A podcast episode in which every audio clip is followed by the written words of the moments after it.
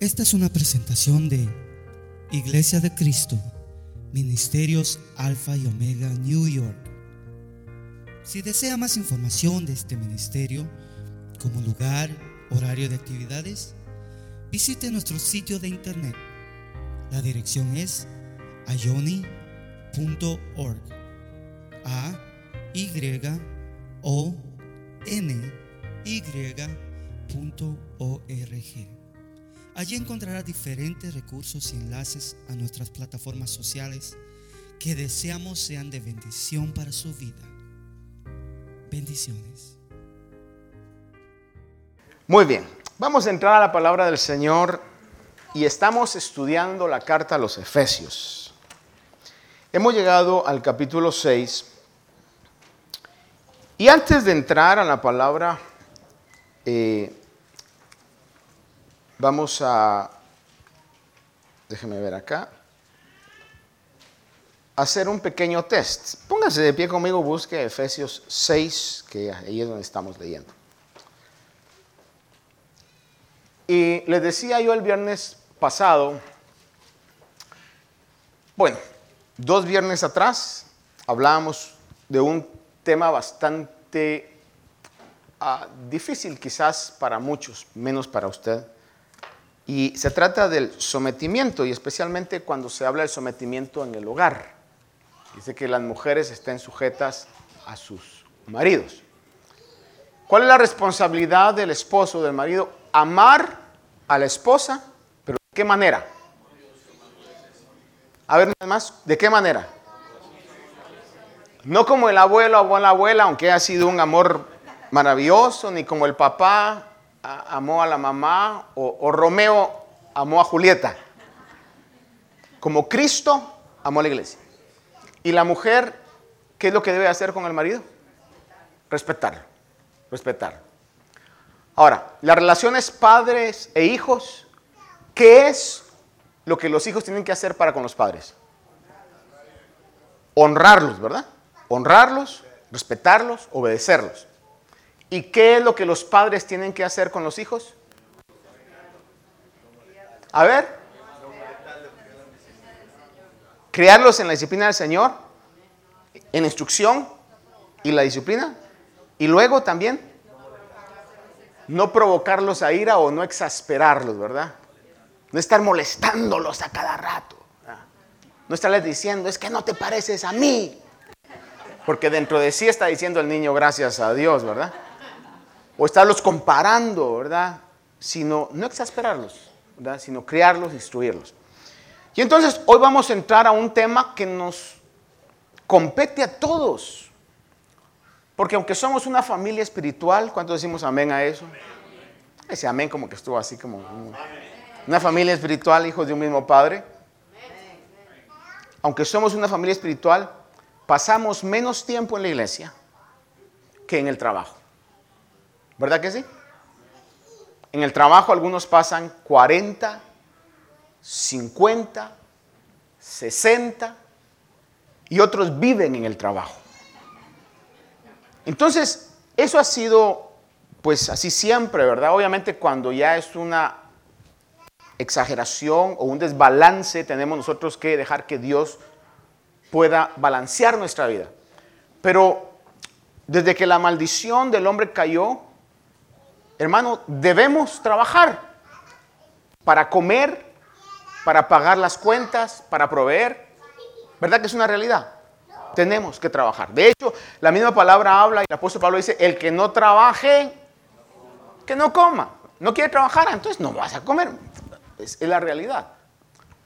Entonces pasamos mucho tiempo en el trabajo, en diferente situación de trabajo, y eso es lo que la Biblia hoy nos habla cómo tenemos nosotros que actuar en el trabajo. Así que vamos a leer en el capítulo 6, versículo 5 en adelante. Dice Efesios 6:5. Siervos, obedeced a vuestros amos en la tierra con temor y temblor con la sinceridad de vuestro corazón como a Cristo, Slaves, be obedient to those who are your masters according to the flesh, with fear and trembling, in the sincerity of your heart as to Christ. Verso 6 dice, no para ser vistos como a los que quieren agradar a los hombres, sino como siervos de Cristo, haciendo de corazón la voluntad de Dios. Servid de buena voluntad como al Señor y no a los hombres, sabiendo que cualquier cosa buena que cada uno haga, esto recibirá del Señor, sea siervo o sea libre. Y vosotros, amos, haced lo mismo con ellos y dejad las amenazas, sabiendo que el Señor de ellos y de vosotros está en los cielos y que para Él no hay acepción de personas. Let me read in English, says, verse 6, do, dice, not by way of eye service as men pleasers, but as slaves of Christ, doing the will of God from heart. With good will, render service as to the Lord and not to men, knowing that whatever good thing each one does, this he will receive back from the Lord, whether slave or free. And masters do not do the same, do the same thing to them, and give up threatening, knowing that both their master and yours is in heaven, and there is no partiality with him. Amén. Vamos a una palabra de oración. Padre, en esta hora de este maravilloso día, Señor, que tú nos das, te damos gracias por la oportunidad especial única, Señor, en nuestra vida de estar hoy, este día, en tu casa, Señor. Gracias, Señor, por cada hermano que hoy ha venido a darte una ofrenda de alabanza, de adoración, con su servicio, con sus cantos, con sus oraciones, pero con su presencia también, Señor. Honranos siempre con tu presencia en este lugar, amado Dios. Y bendícenos por medio de la instrucción de tu eterna palabra, por los méritos de la cruz de Cristo. Amén. Amén. Tome su asiento, por favor, hermanos.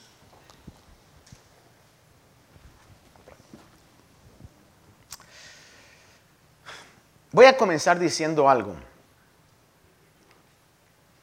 Cabalmente pocos días atrás, una persona me decía algo que lo he escuchado muchas veces. Por actitudes de hermanos que están trabajando con ellos o bajo su mando, me decía, pastor, por eso es que a veces es mejor trabajar con gente inconversa que con cristianos. ¿Cuántos han oído esa expresión alguna vez? Es triste, ¿no? Dice, por eso a veces es mejor trabajar con gente inconversa que con cristianos.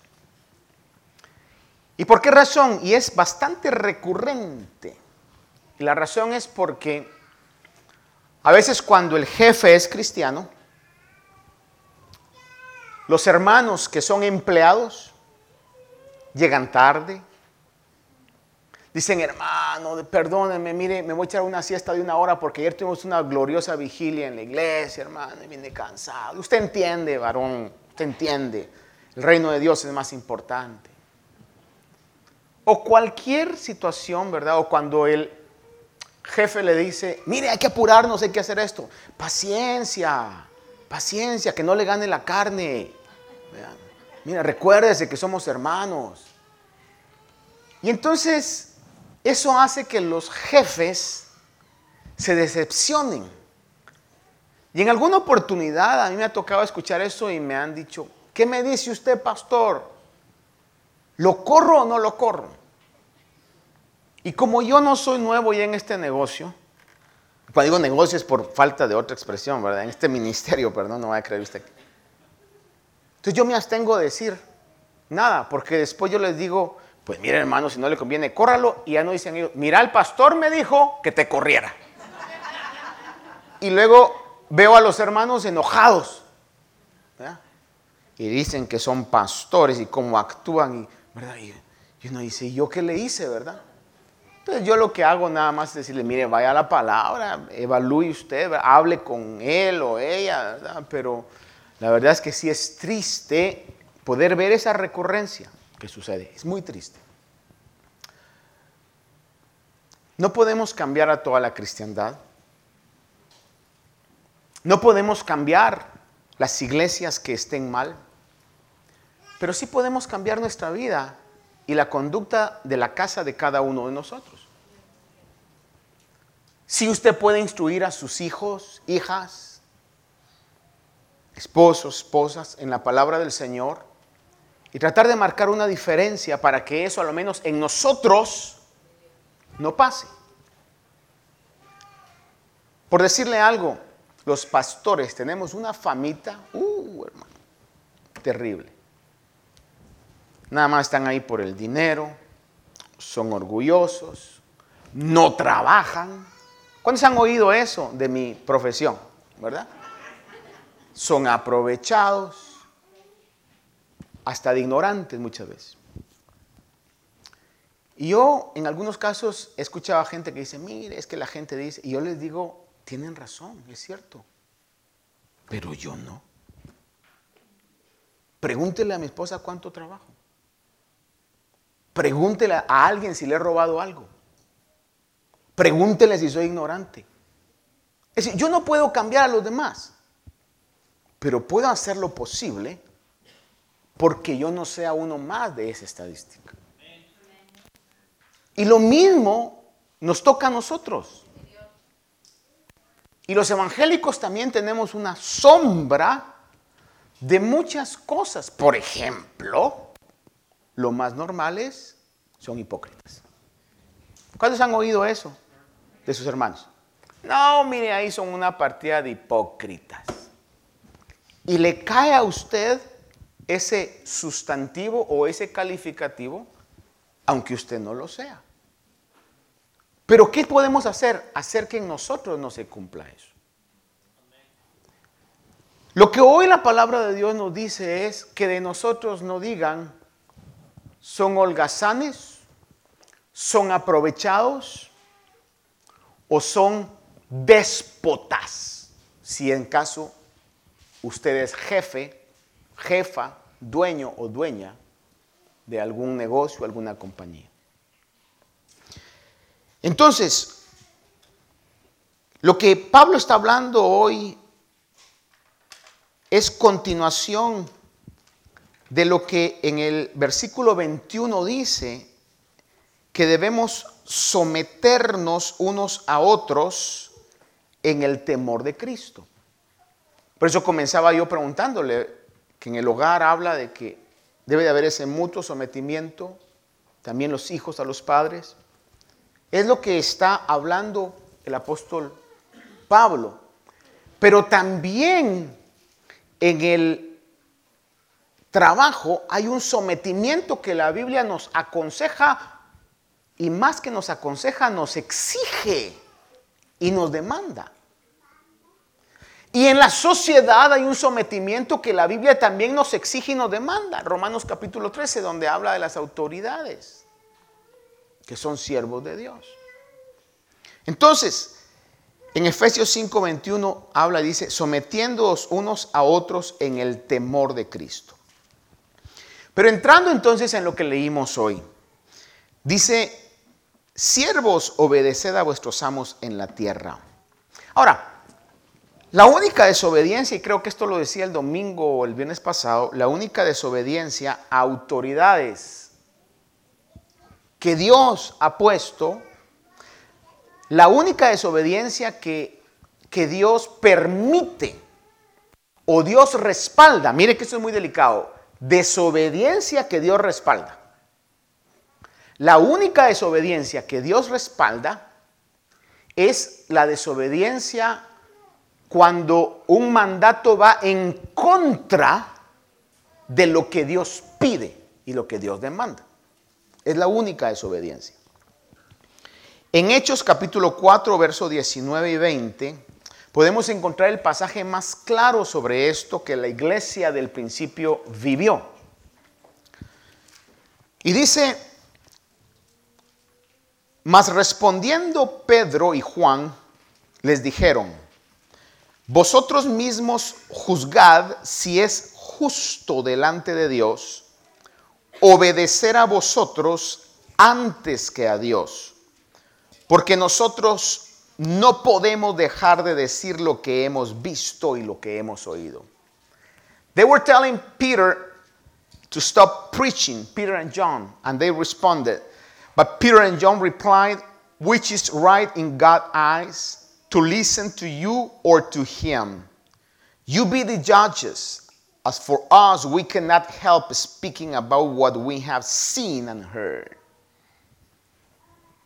Estaban diciendo, dejen de predicar porque si no los vamos a encarcelar. Y él dice, no podemos dejar de predicar y de decir lo que hemos visto y lo que hemos oído. Yo espero en Dios no vivir eso, pero no lo sé. Posiblemente vaya a ser la siguiente generación y espero que no lo viva también. Pero si hubiera una persecución como la que vivió la iglesia del principio, donde prohíban mencionar el nombre de Cristo, prohíban hablar y tener una Biblia, espero en Dios poder tener la determinación y el valor de que si hay que pagar con persecución, podamos nosotros estar firmes y poder decir como Pedro y Juan, no podemos dejar, no podemos callar lo que hemos visto y lo que hemos oído. Y Dios nos va a respaldar. Porque lo importante es que Dios esté con nosotros. Como la Biblia dice, si Dios con nosotros, ¿quién contra nosotros? Y eso lo entendían muy bien los apóstoles y por eso tuvieron esa determinación. Y fíjese que curiosamente durante toda la historia de la iglesia cristiana genuina, cuando la iglesia es perseguida es cuando más crece. Usted mira la historia de toda la iglesia, cuando la iglesia tiene una libertad y una calma, la desventurada, desgraciada y bandida carne se acostumbra y nos jala a lo terrenal y nos volvemos materialistas. Queremos ser ricos, famosos, no trabajar y ganar mucho dinero. Queremos ser parte de la sociedad en la cual estamos, aunque sabemos que aunque estamos en el mundo, no somos del mundo.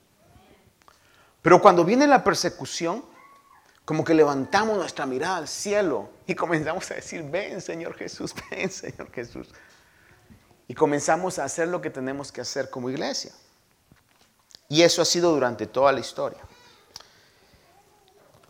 Vea usted en relación a la importancia de poder tener una actitud correcta en el trabajo. Primera Timoteo 6, 1 y 2 dice, todos los que están bajo yugo como esclavos, consideren a sus propios amos como dignos de todo honor, para que el nombre de Dios y nuestra doctrina no sean blasfemados. Ahora voy a dejar la lectura ahí para quizás eh, llamarle a que considere esto conmigo, porque cuando hablamos de siervos y de esclavos, tendemos a decir, eso no se aplica a mí porque yo soy libre, yo no soy esclavo. Sin embargo, el término en su aplicación hoy puede traducirse a sus jefes, a aquellos que están superior a usted, a los cuales usted le debe lealtad porque le están dando un salario. A esto es la aplicación que nosotros tenemos que tenerlo hoy. Entonces, dice de que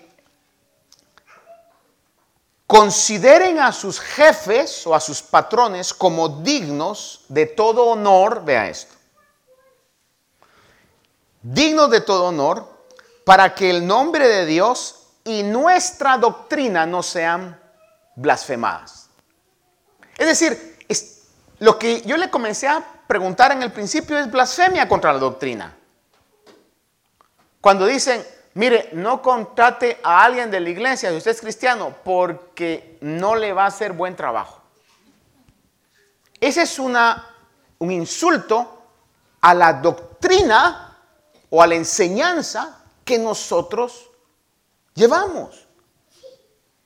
Entonces, y pongámoslo, vamos a pensar que ustedes, ah, hay una en inglés le llaman freelancer, o, o you're a contractor or subcontractor. If you are a contractor or subcontractor, who you owe loyalty to. Si usted es un contratista o un subcontratista, ¿a quién le debe lealtad? Al que le está pagando, ¿no? Porque él está pagando, entonces le está pagando para que usted haga un trabajo. Entonces usted tiene realmente que tener esta actitud de respeto. Ahora, si usted está en un trabajo constante y tiene un jefe todo el tiempo, a él debe de considerarlo con honor. Es decir, ¿qué le cuesta a usted venir y decirle, good morning, boss? ¿Lo va a hacer que se sienta bien? ¿Está diciendo una verdad? Aunque sea del mismo pueblo que usted es. Aunque sea más joven que usted. No va a llegar, vos, cipote. No sé por qué te pusieron ahí. No creas que me va a estar mandando a mí. Hermano, despertemos a la doctrina. Es lo que la palabra está diciendo.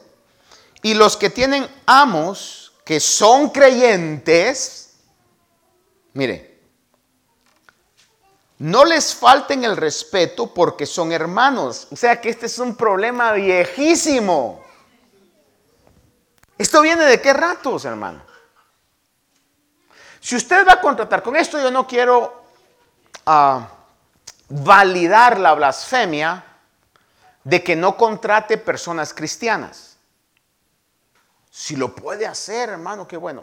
Pero mire, sería bueno si usted va a contratar esto ya es de parte mía. Que usted venga y se siente con la persona y le diga, mire, en la iglesia somos hermanos. Es más, quizá en la iglesia usted es el pastor y yo soy la ovejita que acaba de llegar.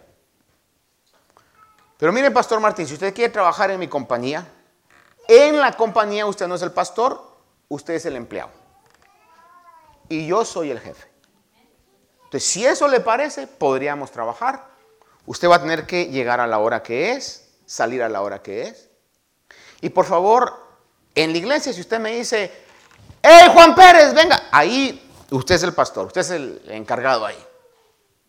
Pero aquí, por favor, quiero que usted venga y no vaya a tomar que nuestra amistad va a ser un asunto para que usted me falte el respeto. Si está de acuerdo, querido pastor, trabajamos. Si no, entonces mejor pídale a Dios cuál es el trabajo que tiene para usted. Y el pastor va a decir, bueno, pues. Y es más, si es posible, dígale, ¿y sabe qué? Si estamos de acuerdo, entonces escribámoslo. Para que después no me vaya a estar tirando del púlpito.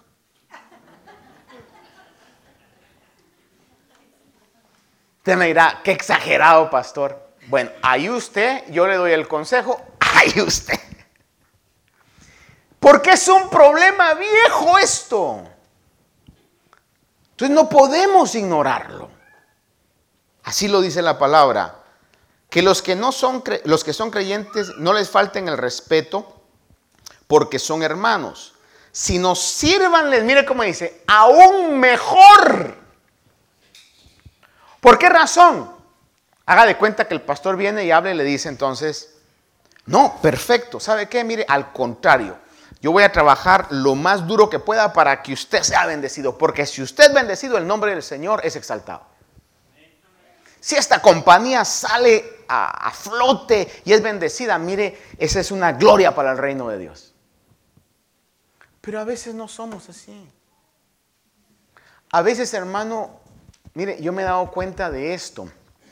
Me he dado cuenta de esto.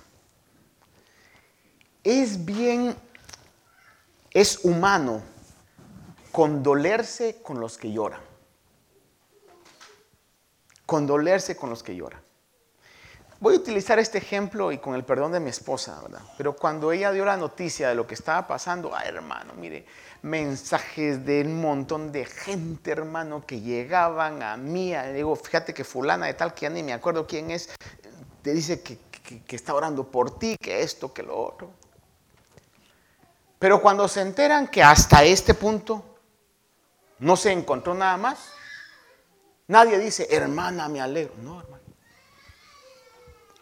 En otras palabras, cuando estamos mal, todo el mundo llora con uno. Pero cuando uno está bien, como que no le dan felicitación a uno. Cuando le quitan el trabajo, ay hermano, estoy orando por usted, hermano, mire. Pero, pero luego cuando lo hacen, lo hacen el jefe de la compañía, ya no le hablan, hermano. Mire, es la triste realidad nuestra. Usted no, pues, para que no se vaya a molestar conmigo. Yo en mi carne así soy. Es esta desventurada carne que ando cargando este cuerpo de pecado, como lo que Pablo decía, el cuerpo de pecado. Hermano, es tan odioso, es apesta en sus actitudes, hermano. Por eso lo tengo que doblegar y decirle, la doctrina cristiana dice esto. Y lo vas a hacer no porque te guste, sino porque en el nombre de Jesús te vas a sujetar a hacerlo.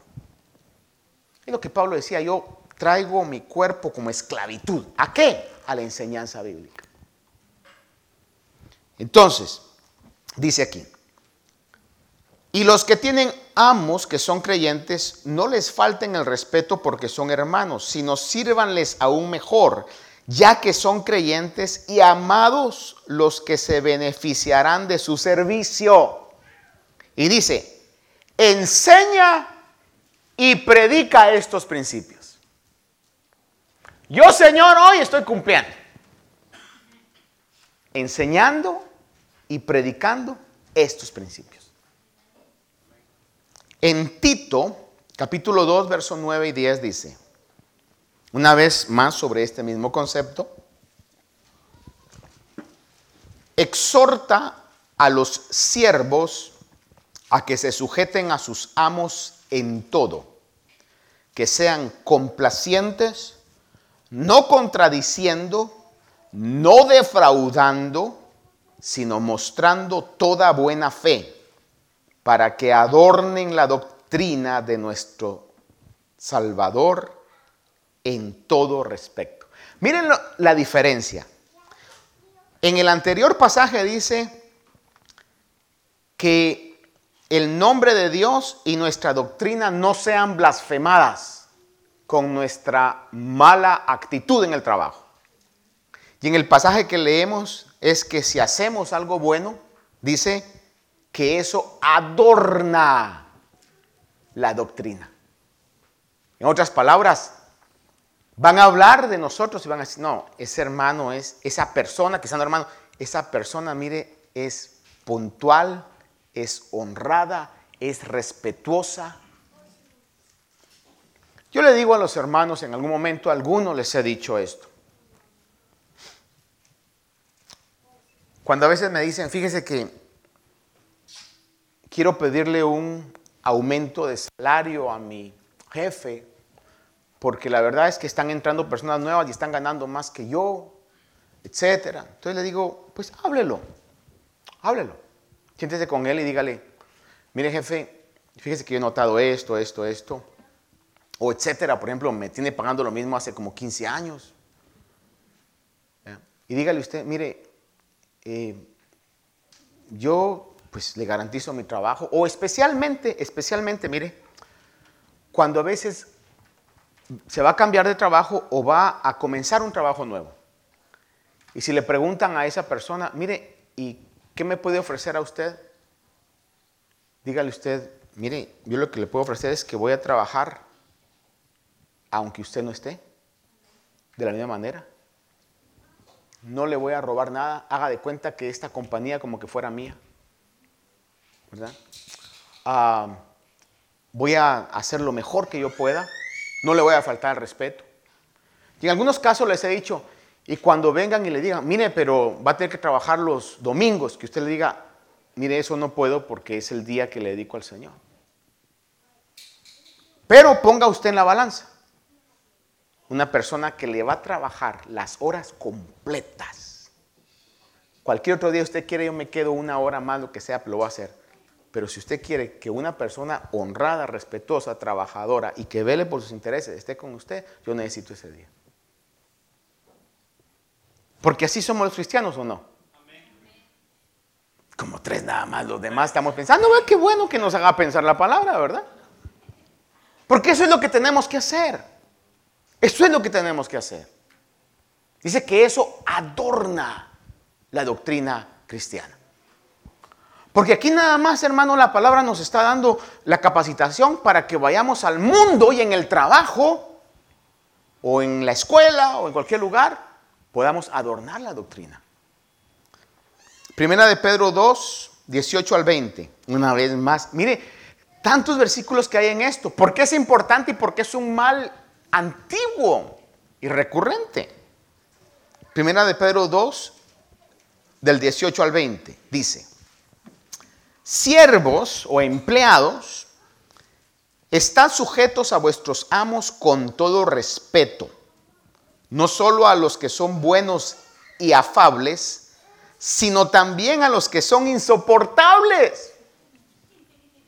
No lo digo yo, yo no escribí esto, fue Pedro. Dice, porque esto haya gracia si por causa de la conciencia ante Dios alguno sobrelleva penalidades sufriendo injustamente. Pues qué mérito hay si cuando pecáis y sois tratados con severidad lo soportáis con paciencia, pero si cuando hacéis lo bueno sufrís por ello y lo soportáis con paciencia, dice, esto haya gracia delante de Dios. ¿Qué quiere decir eso? Que Dios nos va a recompensar con una virtud sobrenatural de gracia a nuestras vidas. Y eso va a tener una recompensa en el tiempo de Dios. Por ejemplo, le voy a ejemplificar en una historia que usted sabe muy bien. Para que tampoco creamos de que, ok, me está tratando injustamente y esta semana lo voy a aguantar, la otra semana si no miro la gracia de Dios se me va a salir la carne. No, hermano, es en el tiempo de Dios. Dice, humillados bajo la poderosa mano de Dios, Pedro, para que Él se exalte a su debido tiempo. ¿Cuántas veces no hemos usado esto, especialmente para jóvenes? Miren, jóvenes, traten de ser como José en Egipto, que Dios lo puso como segundo eh, después de Faraón. Pero para que llegara ahí tuvo que pasar cárceles e injusticias. Es decir, que hay momentos en los que Dios, si usted está sufriendo ese, esa fuerza, esa, ese embate de malos tratos, hermano, pídale al Señor la fuerza. Y en los grupos que tenemos de WhatsApp de la iglesia, diga, hermanos, por favor, ven por mí que el Señor me fortalezca una situación personal ahí, hermanos, en el trabajo. Denme fuerza, hermano, para aguantar. En su momento determinado, Dios le va a dar la gracia. Lo de, José no fue así de la noche a la mañana. Estoy seguro que José debe haber tenido momentos en donde decía, ¿y yo qué estoy haciendo acá? Quizás en su mente pensando, me equivoqué, ¿verdad? Sin embargo, era Dios el que estaba detrás de la escena. Así es. La obediencia a nuestros empleadores evita que el nombre de Dios sea blasfemado y adorna In other words, make, makes Christian doctrine looks look good. Makes the doctrine look good. The teaching, the Christian teaching. La doctrina cristiana haya gracia con Dios. Esta obediencia a superiores es la voluntad de Dios. El obedecer a los superiores es la voluntad de Dios. Toda nuestra vida, amados hermanos, debe estar gobernada por ese principio. Si hay alguna autoridad que Dios ha puesto sobre nosotros, debemos demostrar esa actitud, porque esto adorna la doctrina cristiana y haya gracia delante de Dios. Eso se lo garantizo, porque la Biblia lo dice. Ahora, ¿cuándo? No sé. Tengo que ser muy honesto y muy sincero con usted. No sé cuándo va a venir la manifestación de gracia, pero va a venir. En su momento determinado va a venir la manifestación de gracia. Ahora veamos el versículo 7 y el versículo 8 de Efesios 6. En los detalles dice, servid de buena voluntad como al Señor y no a los hombres. Verso 8, sabiendo que cualquier cosa buena que haga cada uno o que cada uno haga, esto recibirá del Señor, sea siervo o sea libre. Otras palabras, sea empleado o sea jefe o dueño. Cada uno recibirá por cualquier cosa buena que haga la recompensa. Colosenses 3, 23 y 24. Le voy a leer varios pasajes rápidamente para poder llegar a la conclusión. Colosenses 3, 23 y 24 sobre este principio, escuche. Y todo lo que hagáis, hacedlo de corazón como para el Señor y no para los hombres, sabiendo que del Señor recibiréis la recompensa de la herencia. Es a Cristo el Señor a quien servís. ¿Cuántos creemos esa palabra? Mateo 16, 27. Porque el Hijo del Hombre ha de venir en la gloria de su, de su, Padre con sus ángeles y entonces recompensará a cada uno según su conducta. Por si alguien dice, pero ¿cuándo? Bueno, la Biblia dice que en el, mire, la plenitud de nuestra recompensa, la plenitud, la totalidad, va a ser cuando el Señor venga.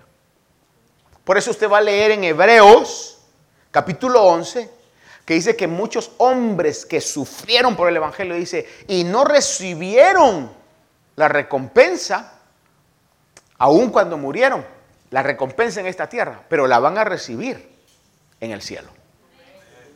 Porque así es Dios, es fiel en todo lo que promete. Segunda Corintios 5:10 dice, porque todos nosotros debemos comparecer ante el tribunal de Cristo, para que cada uno sea recompensado por sus hechos estando en el cuerpo de acuerdo con lo que hizo, sea bueno o sea malo. La iglesia en general ha sido contaminada, minada, por un mensaje que ofrece gratificaciones instantáneas. Una manipulación específicamente a lo económico, donde dicen a las personas que el Espíritu les ha dicho o que es el momento preciso para que hoy siembre y el Señor le va a recompensar cien veces más. Y eso despierta la codicia de esta carne desventurada que Martín tiene, que apesta, pero que quiere ser rica. Y dice, si es así, entonces ahí va todo lo que tengo. Y mentira. Porque aunque Martín Azurdia sea una persona que tiene muchos errores, tiene fe en que el Señor ha pagado por el precio y en medio de estos grandes errores cree que Él es su Salvador, su Señor, y que la obra que Él ha comenzado la va a terminar. Entonces el Señor dice, no, a Martín Azuria no le voy a dar eso porque tengo que tratarlo para que aprenda. Tengo que tratarlo. No, Él no puede ser bendecido en esa magnitud. Él tiene que aprender realmente a servirme de corazón, a ser paciente, a contentarse con lo que le he dado. Entonces Dios a los que somos hijos, dice Hebreos, nos disciplina. Pero la iglesia en general ha caído en esas mentiras. No sé si usted se ha dado cuenta de eso. En esas falsas promesas que no vienen de Dios, sino que son movidas por la avaricia y que la Biblia lo habla que iban a venir en este tiempo. Entonces, nuestra verdadera recompensa, hermanos, no es necesariamente lo material. Nuestra verdadera recompensa. Mire, ¿cómo pagamos la seguridad de nuestra salvación? There is no price for that. That's priceless. La confianza de estar bajo el cuidado del Dios omnipotente. ¿Qué puede comprar eso? Absolutamente nada. Y cuando lleguemos ante el tribunal de Cristo, le van a decir al hermano Oscar, hoy tiene doble recompensa por agua, porque hoy le tocó dirigir y también predicar, le trajo agua para que dirigiera y agua para que predicara. Doble recompensa. Todo lo bueno que hagamos, toda actitud que hagamos, buena, todo servicio que hagamos, en la iglesia, fuera de la iglesia, en la familia, los necesitados, aquel que necesita algo que nosotros podemos hacer, va a ser recompensado. Pero también, si somos honestos, vamos a estar algunos diciendo, híjole, ojalá no hayan grabado aquella vez que me hice loco en el trabajo. Aquella vez que le dije que sí había ido a trabajar y me fui a la playa porque estaba muy caliente el día. Ojalá no se haya dado cuenta que yo fui el que me robé esa herramienta y que luego dije que se había perdido y que le eché la culpa a aquel que ya no trabaja en la compañía. No, amados hermanos, allí va a salir. Ahí va a salir. En el tribunal de Cristo no está en riesgo nuestra salvación, pero sí nuestras recompensas por lo que hagamos, hayamos hecho. Quiero que estemos muy claros con eso, hermano. Nuestra salvación ya no está en riesgo para los que somos cristianos, los que genuinamente hemos tenido un nuevo nacimiento. Pero las recompensas, eso sí. Por eso hay que ponernos las pilas para portarnos bien. Para someter al cuerpo de pecado, para que no nos gane la carne. Para que nosotros hagamos caso a la doctrina. Porque en el tribunal de Cristo van a decir, mire, qué bonito se siente, ¿verdad? Cuando, si a usted alguna vez en alguna compañía han dicho, el trabajador del año o del mes. Eh, ¿Se imagina usted que allá en el tribunal de Cristo digan, y el premio al mejor trabajador de la tierra y que llamen su nombre. ¿Se imagina qué premio va a haber ahí? Ven todas estas perlas y estos adornos a la doctrina. Fue por él, fue por ella. Porque dice que nuestra conducta adorna la doctrina. Entonces, ¿dónde andábamos en nuestras recompensas, verdad? Ahora, le voy a leer Apocalipsis 22, 12. Dice, he aquí yo vengo pronto y mi recompensa está conmigo para recompensar a cada uno. Una vez más, para recompensar a cada uno. Entonces van a haber recompensas. Amadas hermanas, cuando tienen ustedes que llenarse de paciencia, de virtud y de amor para cuidar a los hijos e hijas, de las madres, que aunque ven la necesidad no quieren servir en la iglesia porque no les gusta cuidar niños. Pero usted dice, yo no lo hago ni por las madres, ni por los padres, ni por estos angelitos lo hago por mi Señor. Se lo van a recompensar. Cuando usted esté en bienvenida, querido hermano, y usted viene, varón, bienvenido, ya. Dice, padre, que me hubiera conocido cuando no era cristiano, ¿verdad? Dice, Dios lo bendiga, hermano. Mire, así le dicen el hombre. Solo quería darle un abrazo, hermano, no se preocupe. Se lo van a recompensar. Cuando usted puede ayudar económicamente a aquel que necesita y usted lo puede hacer, se lo van a recompensar. Se lo van a recompensar. Cuando usted se llena de paciencia y aguanta, hermano, temperamentos, caracteres, etcétera, por adornar la doctrina, hermano, se lo van a recompensar. Se lo van a recompensar. Yo quiero creer eso. Es lo que nos mantiene a los cristianos en este mundo de tanta situación difícil. Saber que va a haber un momento donde el Señor va a recompensar a cada uno según sea su obra. Amén. Muy bien, Efesios 6:9, el último tramo de esta meditación dice, y vosotros amos, vosotros amos, aquellos que son jefes, jefas, dueños, dueñas, managers, etcétera, etcétera. Y vosotros amos, haced lo mismo con ellos y dejad las amenazas, sabiendo que el Señor de ellos y de vosotros está en los cielos y que para Él no hay acepción de personas. Dios no ama más al que tiene dinero, tiene empresas, negocios. Dios no los ama más. Dios ama a todos sus hijos. Es decir, que el trato mutuo, tanto de empleado para jefe como de jefe a empleado, es un trato de justicia y de respeto. Tenemos que ser justos y respetuosos. ¿Cómo maneja su justicia el que está trabajando? Trabajando lo que debe de trabajar. Entonces yo estoy siendo justo. Estoy trabajando lo que tengo que trabajar. Ni menos. Y si puedo un poco más, mejor. ¿Y cómo demuestra su justicia el jefe? Reconociendo el trabajo que se ha hecho.